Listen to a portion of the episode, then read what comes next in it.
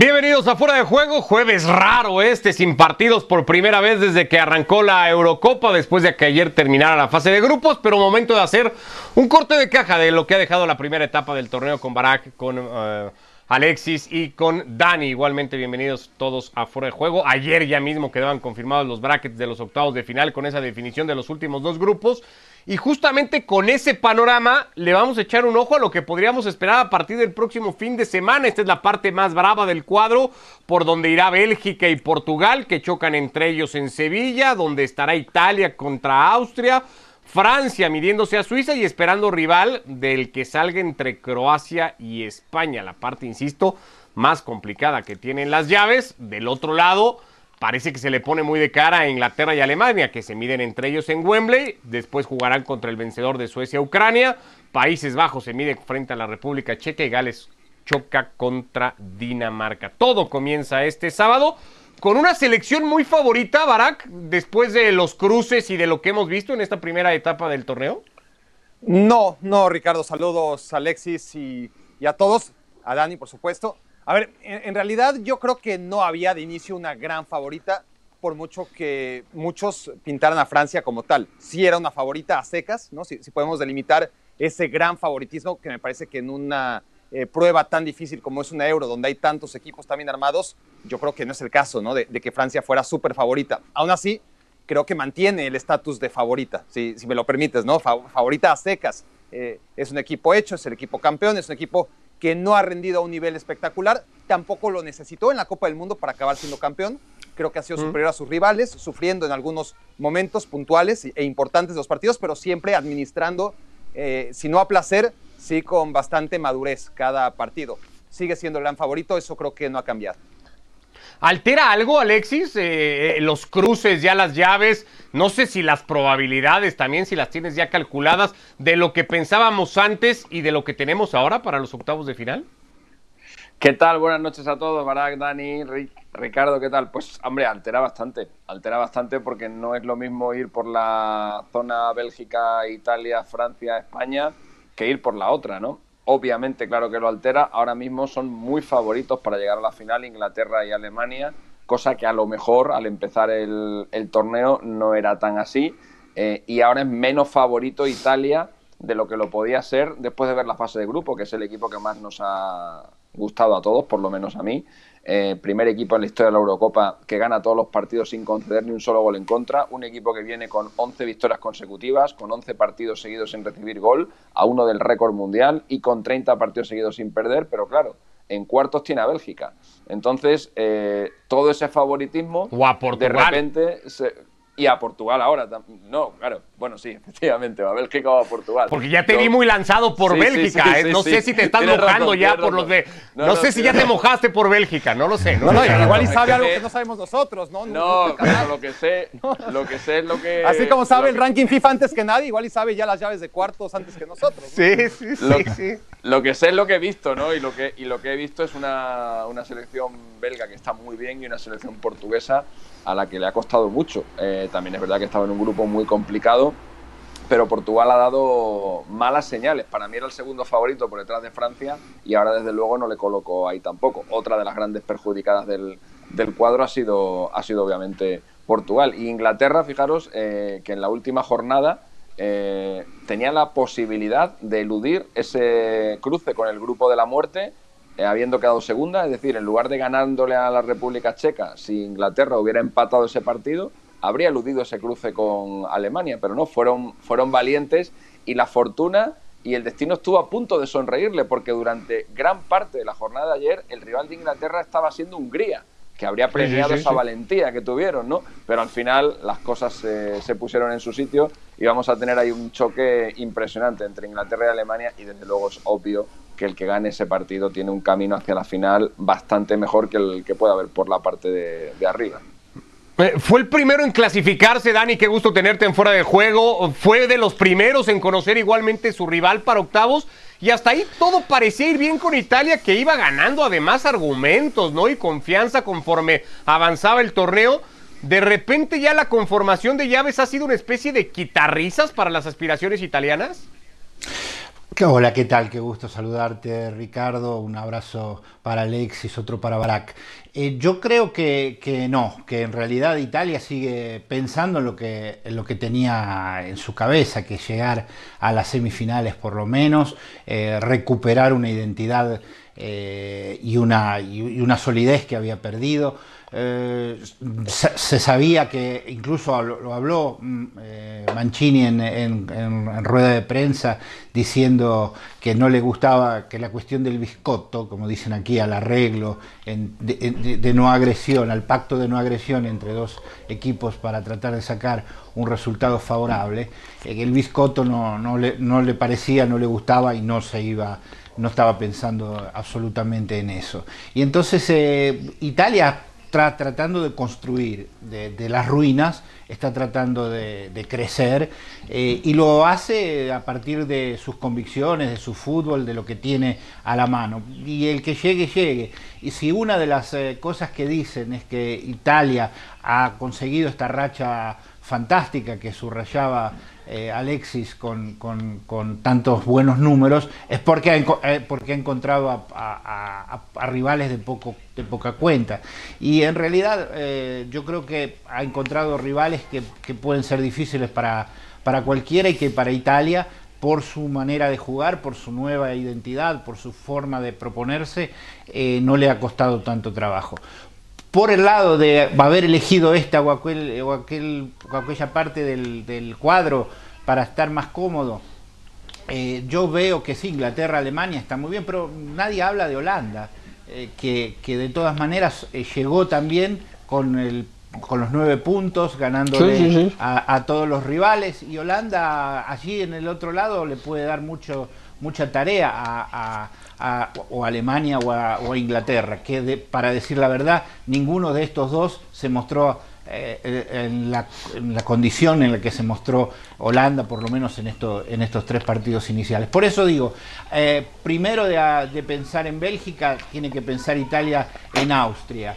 que es como cualquier otro tipo de rival en estas circunstancias, en un partido seco, cuando cualquier detalle puede cambiar la historia, es difícil. Entonces están pensando en Austria. En Austria, en, lo que pueda ponerle Austria como, como, como, como eh, murallón y tratará entonces de saltarlo y ahí sí poder seguir pensando en adelante. Ya te vi lanzado por Bélgica, no sé si te vas a decantar por eso, Alexis. ¿Te podrías decantar por tres selecciones que ves avanzando a cuartos de final o en general las llaves, ¿cómo las ves? Ya mañana nos meteremos más a toda la prueba del fin de semana, pero ¿tienes más o menos claros a tus favoritos para ir avanzando? A ver, me la voy a jugar, a ver, eh, porque no sé si me acuerdo del cuadro completo, pero un cuarto Lo vamos repasando. Un cuarto de final sería Italia-Bélgica. El otro cuarto de final sería Francia-España. Okay. El otro cuarto de final sería Suecia contra Inglaterra. Y el otro y el último cuarto de final sería Holanda, es que no me acostumbro a decir Países Bajos, Holanda, que es de toda la vida, eh, contra Dinamarca. Contra Dinamarca, me, bien. Me he acordado de todos. Me he acordado ya, ya. ¿Eh? ¿Esto por sensaciones o hay algún argumento ahí en la estadística que además le, favorezca a alguno que estos que, de los que No, hombre, por lo, por lo que hemos visto en la primera fase, ¿no? Eh, quizá el, duelo así más eh, el duelo así más igualado de, este, de estos cuartos de final los dos duelos más igualados pudieran ser el Bélgica Portugal y el, y el Inglaterra Alemania bueno el España Croacia también está igualado pero he visto muy bien a Bélgica y he visto regular a, Portugal. Por eso me decanto por Bélgica, no por, no por mucho margen, pero, pero sí, que, sí que creo que pueden pasar. En el caso de Inglaterra-Alemania es todo lo contrario. Parece que Alemania viene dando, peores, eh, viene dando mejores sensaciones que, Inglaterra. Inglaterra ha hecho una primera fase muy pobre. De hecho, es la primera vez en la historia de la Eurocopa que un equipo lidera un grupo anotando solo dos goles, eh, que es lo que ha conseguido Inglaterra. Pero eh, yo a Alemania es que no la veo bien. No la veo bien desde hace ya tres o cuatro años y veo a Inglaterra que tiene un equipo lleno de jugones, lleno de, jugadores muy buenos y quiero pensar o, deseo que por fin sea el, gran torneo de Inglaterra, ¿no? después de estar tan cerca en el Mundial de Rusia donde llegaron a semifinales. Y respecto del España-Croacia, ahí tengo menos dudas porque a España cuando se le pone delante un equipo duro, cuando se le pone delante un equipo fuerte, ahí no suele dudar. Duda más contra los equipos de zona, de zona media, pero hemos visto a España hacer grandísimos partidos recientemente contra la propia Croacia, la que le metió seis goles eh, nada, más, nada más acabar el Mundial de Rusia. La hemos visto hacer grandísimos partidos contra Alemania, contra Portugal, contra... ¿Estás ilusionado con la manita de ayer? O sea, la manita de ayer te, te, tira para adelante, digamos. No por la manita, pero fíjate, te digo, si a España le tocara en, octavos de final, en lugar de, una selección como Croacia, igual te toca pues una selección como Ucrania o una cosa de estas, tendría más miedo. Tendría más miedo porque, insisto, estos, estos equipos a España no se le dan bien. Bueno, de hecho, Ucrania hace nada, hace un año le ganó a España 1-0 en Kiev con un equipo lleno de, bebés. Era un equipo súper joven, casi todos rescatados del Dinamo de Kiev porque tenían a todos los titulares con, con COVID y Shevchenko tiró de ellos y le ganó 1-0 a España porque este tipo de rivales no se le dan bien al conjunto de Luis Enrique. Pero yo con los grandes voy confiado. Y ojo con, y ojo con Francia, ¿eh? que nos los cargamos en cuartos. Cuidado. Ah, bueno, ya, Alexis lanzado, ¿eh? Está. A ver quién lo para ahora. Afiladísimo, afiladísimo. Sí, sí. Tú tienes la primera en la que no vas a estar de acuerdo con Alexis Barak porque entiendo tú ves a Portugal pasando por encima de Bélgica. No, pasaron por encima, no, porque eso es demasiado drástico, pero. Clasificándose, pues, eliminándolo. Fue una manera de decirlo. Sí, no, es que, pasando por encima de Portugal no está para pasar por encima de nadie. No, no, es, ganándole, ganando. estilo, ¿no? Se entiende. Eh, cuando gana, gana sufriendo y, así va a pasar. Eh, se va a alargar el partido, o sea, si, si, me imagino un escenario, pues va a ser un escenario de, de, mínimos que se va a definir por, por o los penales o tiempo extra o un gol de margen.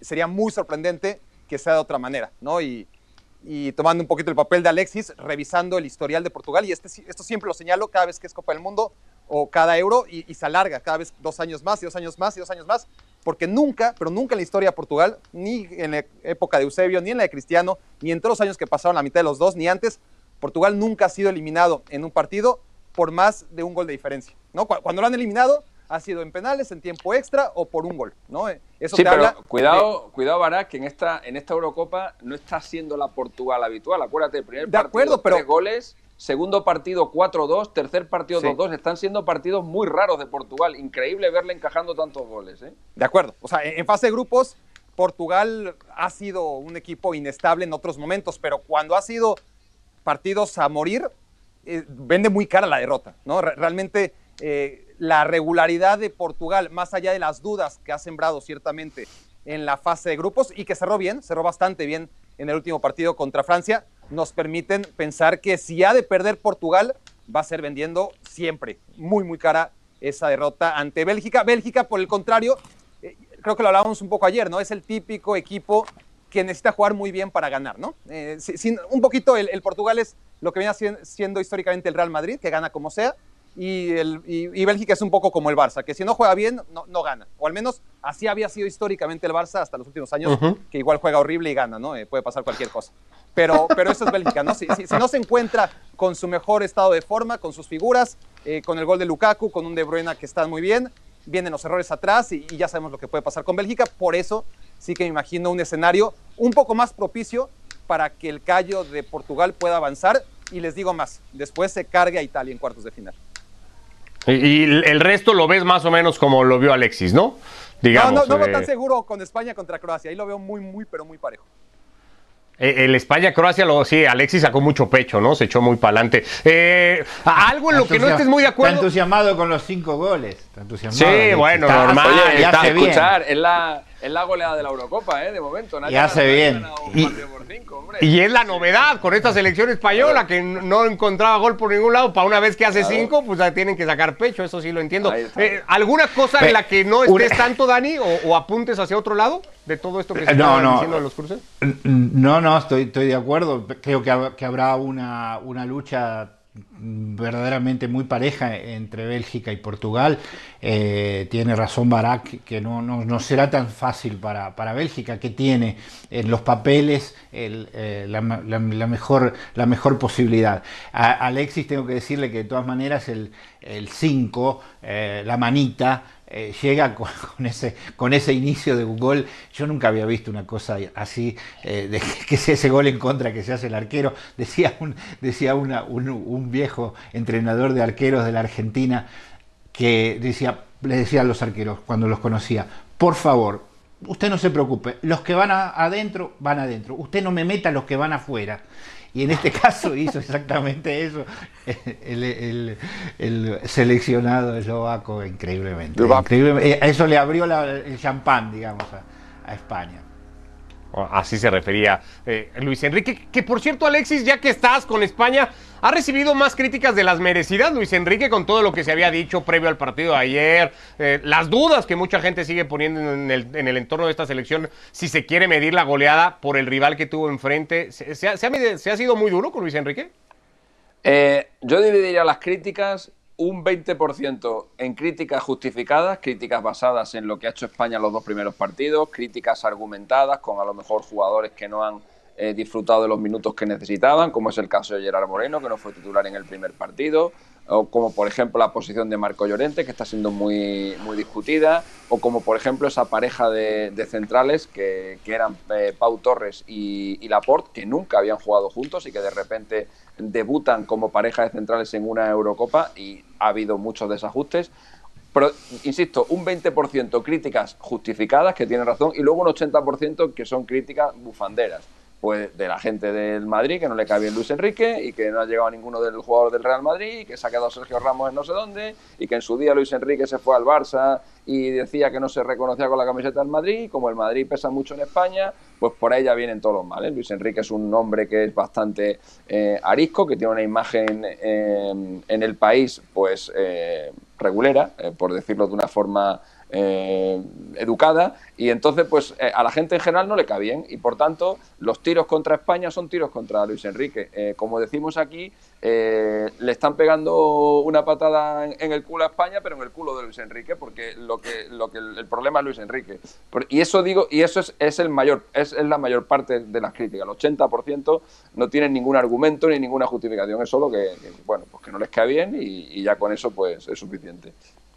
Bueno, mañana toda la previa ya completa de lo que se puede empezar a contar de estos octavos de final de la Eurocopa acá en Fuera de Juego. De momento pasamos a un tema que es el de la polémica en este momento en Sudamérica, en el marco de la Copa América, donde por cierto ya lo vemos ahora, Uruguay ya le ha ganado hoy a Bolivia 2 a 0, ya ha dado ese paso que necesitaba dar el conjunto charrúa para eh, sacar boleto. Bolivia está prácticamente eliminado, pero al margen de eso todo está girando todavía en torno a lo que se ha vivido ayer en el Colombia-Brasil. Ahora lo platicamos, de momento ese toquecito, así el grupo. Lo dicho, Uruguay ya con la victoria está clasificada, ha vuelto a encontrar goles, aunque el primero ha sido con autogol. Y, y, Bolivia prácticamente fue. ¿Has visto la jugada final del partido?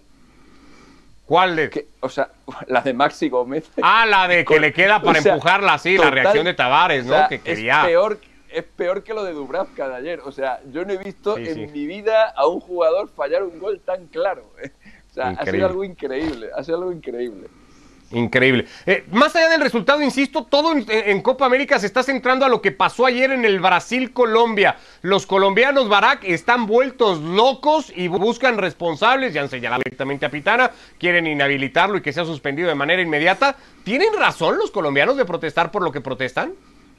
No, no la tienen, no la tienen. Eh, el reglamento, me gustaría decirte que es muy claro, pero no lo es, no lo es tanto y ese es el mayor Ese es el problema, ¿no? Exacto. Claro, ese es el mayor problema, eh, porque claro, este, al final nos tiene debatiendo y, yo estoy claramente con gente que creo que somos mayoría, quiero pensar que somos mayoría, la verdad es que no he hecho un sondeo, pero bueno, ya lo veremos aquí. Hace rato estábamos 2-2, ¿eh? En otro espacio ah, estábamos 2-2. pues, pues mira, no me, llama mucho la atención, pero, pero claro, también me puedo poner en el zapato de aquellos que no están de acuerdo conmigo, porque el reglamento en ese caso es ambiguo. O sea, una cosa es clara, ¿no? A partir de, de, este año, que cuando toca el balón el árbitro, si mantienes la posesión, no se marca bote a tierra, con excepción, claro, ¿no? De que acabe en gol o que sea una jugada prometedora. Y ahí está el tema, prometedora. ¿A qué le llamamos prometedora? Entonces, el, reglamento, entendiendo la dificultad de, por medio del lenguaje, generar y replicar cada acción posible en un partido de fútbol, entiendo que es complejo, pero se podría hacer mucho mejor. ¿Qué quiere decir prometedora? Para mí, esa acción, ¿no? la que eh, desemboca primero en, un balón que, que, iba a llegar a la derecha y que regresa al centro y que después se va para la izquierda, no es una jugada prometedora, todavía. Después se convierte en tal. Y los que argumentan que Pitana tiene un acto reflejo, bueno, es que un, árbitro que durante toda su vida estuvo con la otra regla, que en cuanto le pegaba el balón, pitaba, pues es normal que tenga ese acto reflejo, ¿no? Eh, no puedes culparlo y no puedes decir que condicionó a los jugadores y mucho menos cuando Ospina se acaba, se acaba comiendo el gol. Entonces, yo creo que debería haber mucho más señalamiento hacia Ospina, porque si Ospina parece cabezazo sobre, de, Firmino, no pasa absolutamente nada, ¿no? Y, y a final de cuentas, por último, Colombia es un equipo que metió un golazo, un golazazazo. Es una pena que estemos hablando de esto, eh, pero al final, claro, está la polémica de Pitana, está la voltereta de Brasil, pero lo que realmente hay que analizar es que en 90 minutos Colombia hizo nada. Hizo el golazo de Díaz y nada, absolutamente nada. Con todo y eso llegaba con ventaja hasta el 83. ¿Qué te ha parecido la jugada, Dani? Y, todo lo que se está diciendo que ha permitido que Brasil lo empatara eso a 7 del final y luego con casi 8 de añadido apareciera el cabezazo de Casemiro, igualmente solo en una marca terrorífica de Colombia de la que tampoco se dice nada, porque ahí se ganan el partido.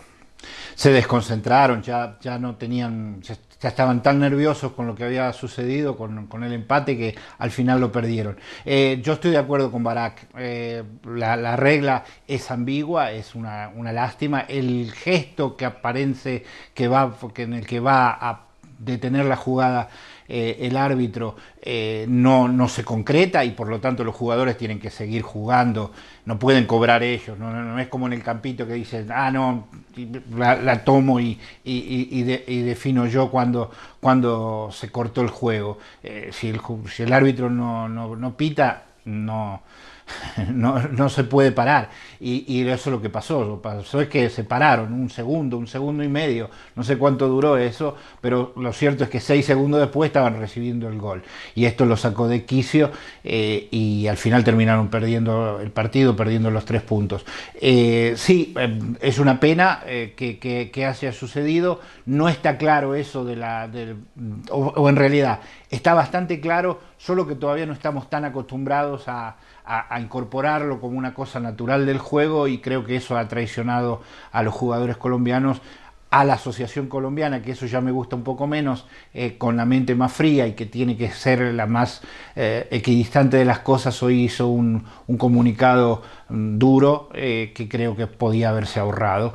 la cuestión es que desde mi punto de vista se hizo lo que reglamentariamente estaba previsto en este momento, solo que contradice alguna costumbre, alguna especie de tradición que tenemos eh, y se equivocaron los jugadores de, Colombia al quedarse parados y choqueados por lo que sucedió. ¿Vamos a hacer mayoría 4 a 0, como decía Barak, Alexis, o vas a estar con el 3 a 1 a, favor de los colombianos? No, no, no, estoy totalmente de acuerdo con, lo que habéis, con lo que habéis dicho. Creo que Creo que tiene la protesta o la queja o el pollo que se ha montado con esto, creo que tiene más que ver con cómo acabó perdiendo Colombia eh, con ese gol en el minuto 100 prácticamente, la frustración que supone el tener un partido contra la todopoderosísima Brasil, que está intratable en Sudamérica, tenerlo prácticamente ganado y que se te vaya en el último cuarto de hora de partido, creo que tiene más que ver con eso, la queja colombiana de esa jugada que es que además me parece una anécdota, en un torneo en el que se, van a jugar 20 partidos para eliminar a dos equipos. O sea, es que es una, es una jugada que no tiene ninguna incidencia absolutamente en el, en el, en el campeonato, pero, pero pasa, pasa también lo de siempre, ¿no? Siempre que está Brasil por delante, ya pasó en la pasada Copa América, en la famosa semifinal contra Argentina, recuerdan en la eliminatoria contra Perú, también un penalti dudoso. Cuando está Brasil de por medio, eh, siempre hay mucho ruido. En Sudamérica existe la existe la, la, creencia de que Conmebol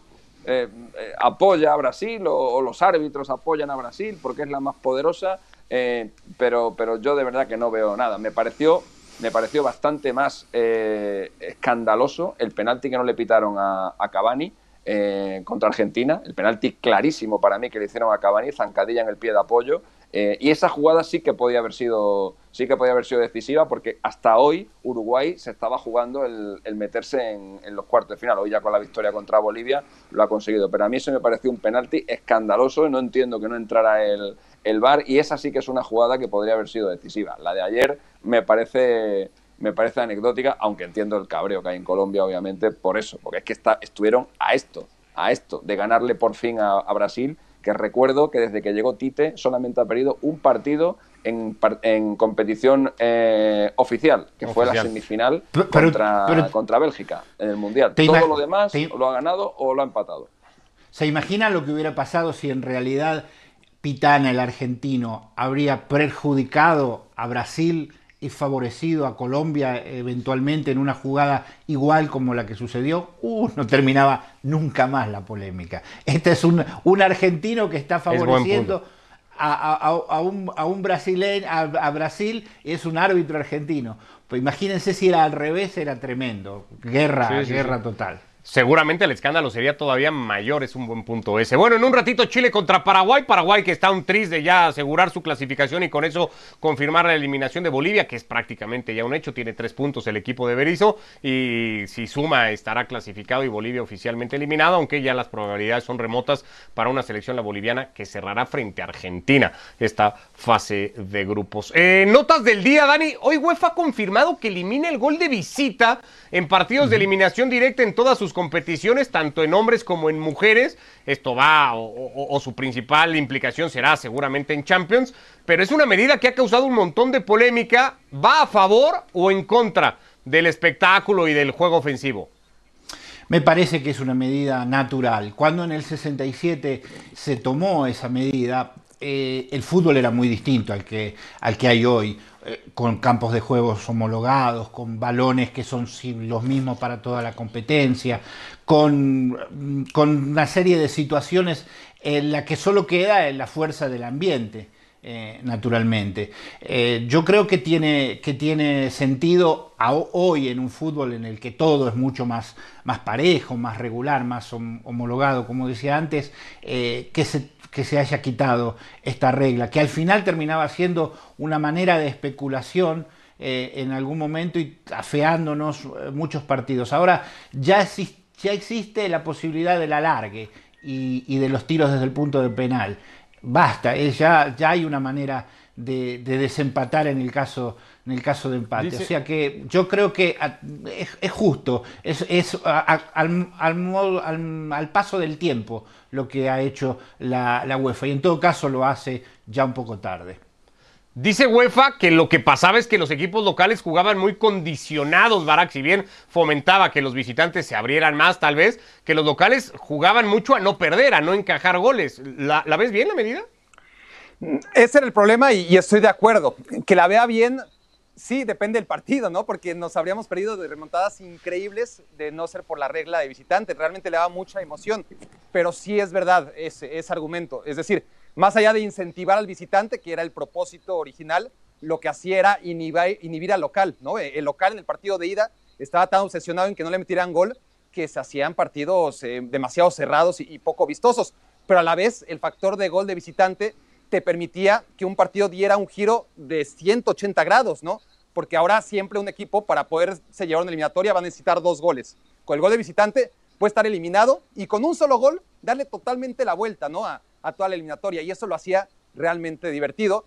Pero bueno, eh, mi único pero, aparte de eso, es que vamos a ver muchas eliminatorias acabando en tiros penales. El gol de visitante hacía que muchos partidos con empate global no se fueran a la largue y ahora vamos a ver más alargues, lo cual nunca es bueno por la carga de minutos que tienen ya los jugadores, sobre todo cuando llegan las fases de octavos de final, y después penales, que seguramente siempre va a ser la menos mala de las posibilidades de acabar un partido o un, una eliminatoria.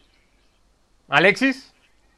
Bueno, a mí me gusta la norma, eh, me gusta el cambio. Eh, entiendo que como aficionado yo prefiero ver eh, una prórroga o una tanda de penaltis en un, en un partido eh, más que que lo decida un gol visitante que no tiene ningún sentido y menos ahora que no ha habido ni público y hasta eliminatorias como la del Chelsea con el Porto que se jugaron los dos partidos en el mismo campo. O sea, ¿qué sentido tenía ahí el, el, el, gol visitante? Ninguno, ¿no? Pero eh, eh, no creo, y soy muy mal pensado, pero no creo que las motivaciones de la UEFA sean la justicia en el fútbol. Yo estoy pensando en que aproximadamente unas 50 eliminatorias en la Copa de Europa se deciden por el gol visitante. Ahora va a haber prórroga. 50 por 30 minutos son 1.500 minutos. 1.500 minutos son 25 horas más de 25 horas más de fútbol. 25 horas más de fútbol vienen a ser aproximadamente 18 partidos de 90 minutos. Es decir, la UEFA con esta norma consigue que la Champions tenga 18 partidos más de duración. Por tanto, más derechos de televisión, más dinero. Alargó la por sopa. Ahí por donde veo que van los, por ahí por donde yo que van Mira tú. Que, era justo más lo que necesitaban los jugadores, no más minutos en sus piernas. Claro, claro. Pero UEFA defiende esas cosas, ¿no? Y, en fin, eh, ahí está todo y los intereses al final que parece que es finalmente lo que mueve cada decisión que se toma, venga del lado del que venga. Así llegamos al final de esta edición de Fuera de Juego. Mañana toda la previa ya de los octavos de la Euro. Abrazo Barak, Alexis, Dani. Saludos. Gracias, que les vaya muy bien.